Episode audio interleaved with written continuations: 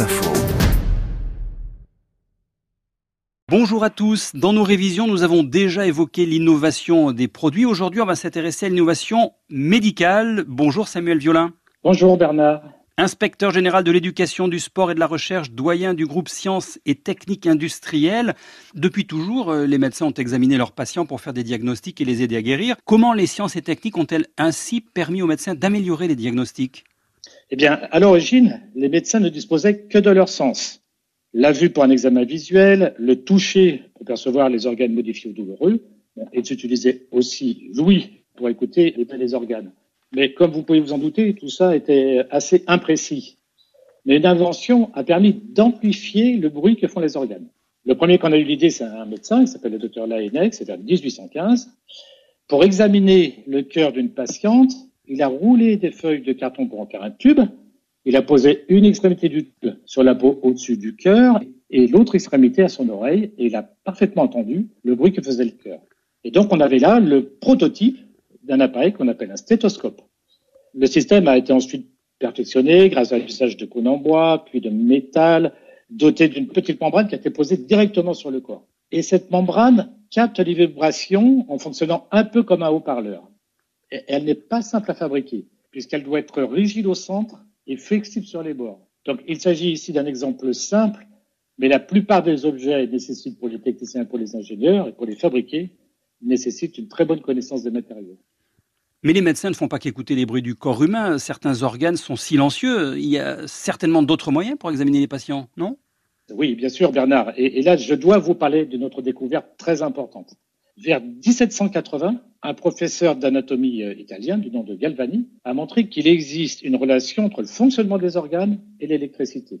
On découvre que le cœur se contracte grâce à des signaux électriques les médecins, bien sûr, demandent immédiatement aux ingénieurs de capter ces signaux, qui sont très faibles, hein, euh, environ euh, un millième de volt, pour les enregistrer et les analyser afin de les aider à établir leur diagnostic.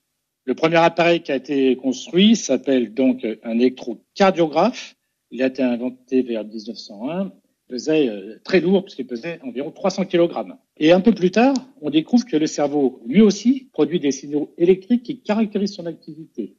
Ils sont difficiles à mesurer. Et comme pour euh, le cœur, on procède en disposant sur la peau des patients des capteurs qui permettent de prélever un signal pour le convertir en information.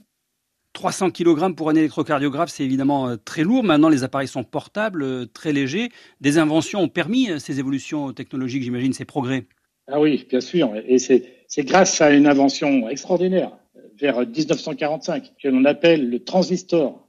C'est un petit composant électronique qui permet de contrôler les signaux électriques et d'obtenir une forte miniaturisation. D'ailleurs, les collégiens euh, qui font des projets, euh, par exemple en, cours de technologie, apprennent à utiliser des composants et des cartes électroniques pour réaliser des fonctions techniques.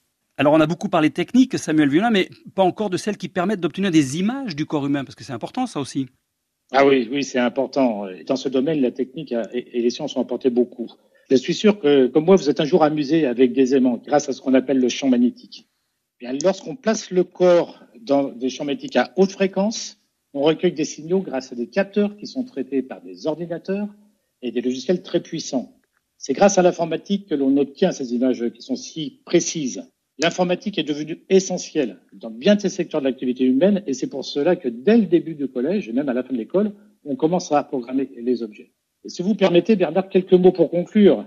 La médecine est devenue technologique. Elle nécessite de faire travailler ensemble beaucoup de spécialistes, des physiciens, des médecins, des ingénieurs, mais aussi euh, des entreprises capables de fabriquer ces objets dont notre pays a besoin. Et nous savons aujourd'hui à quel point c'est important.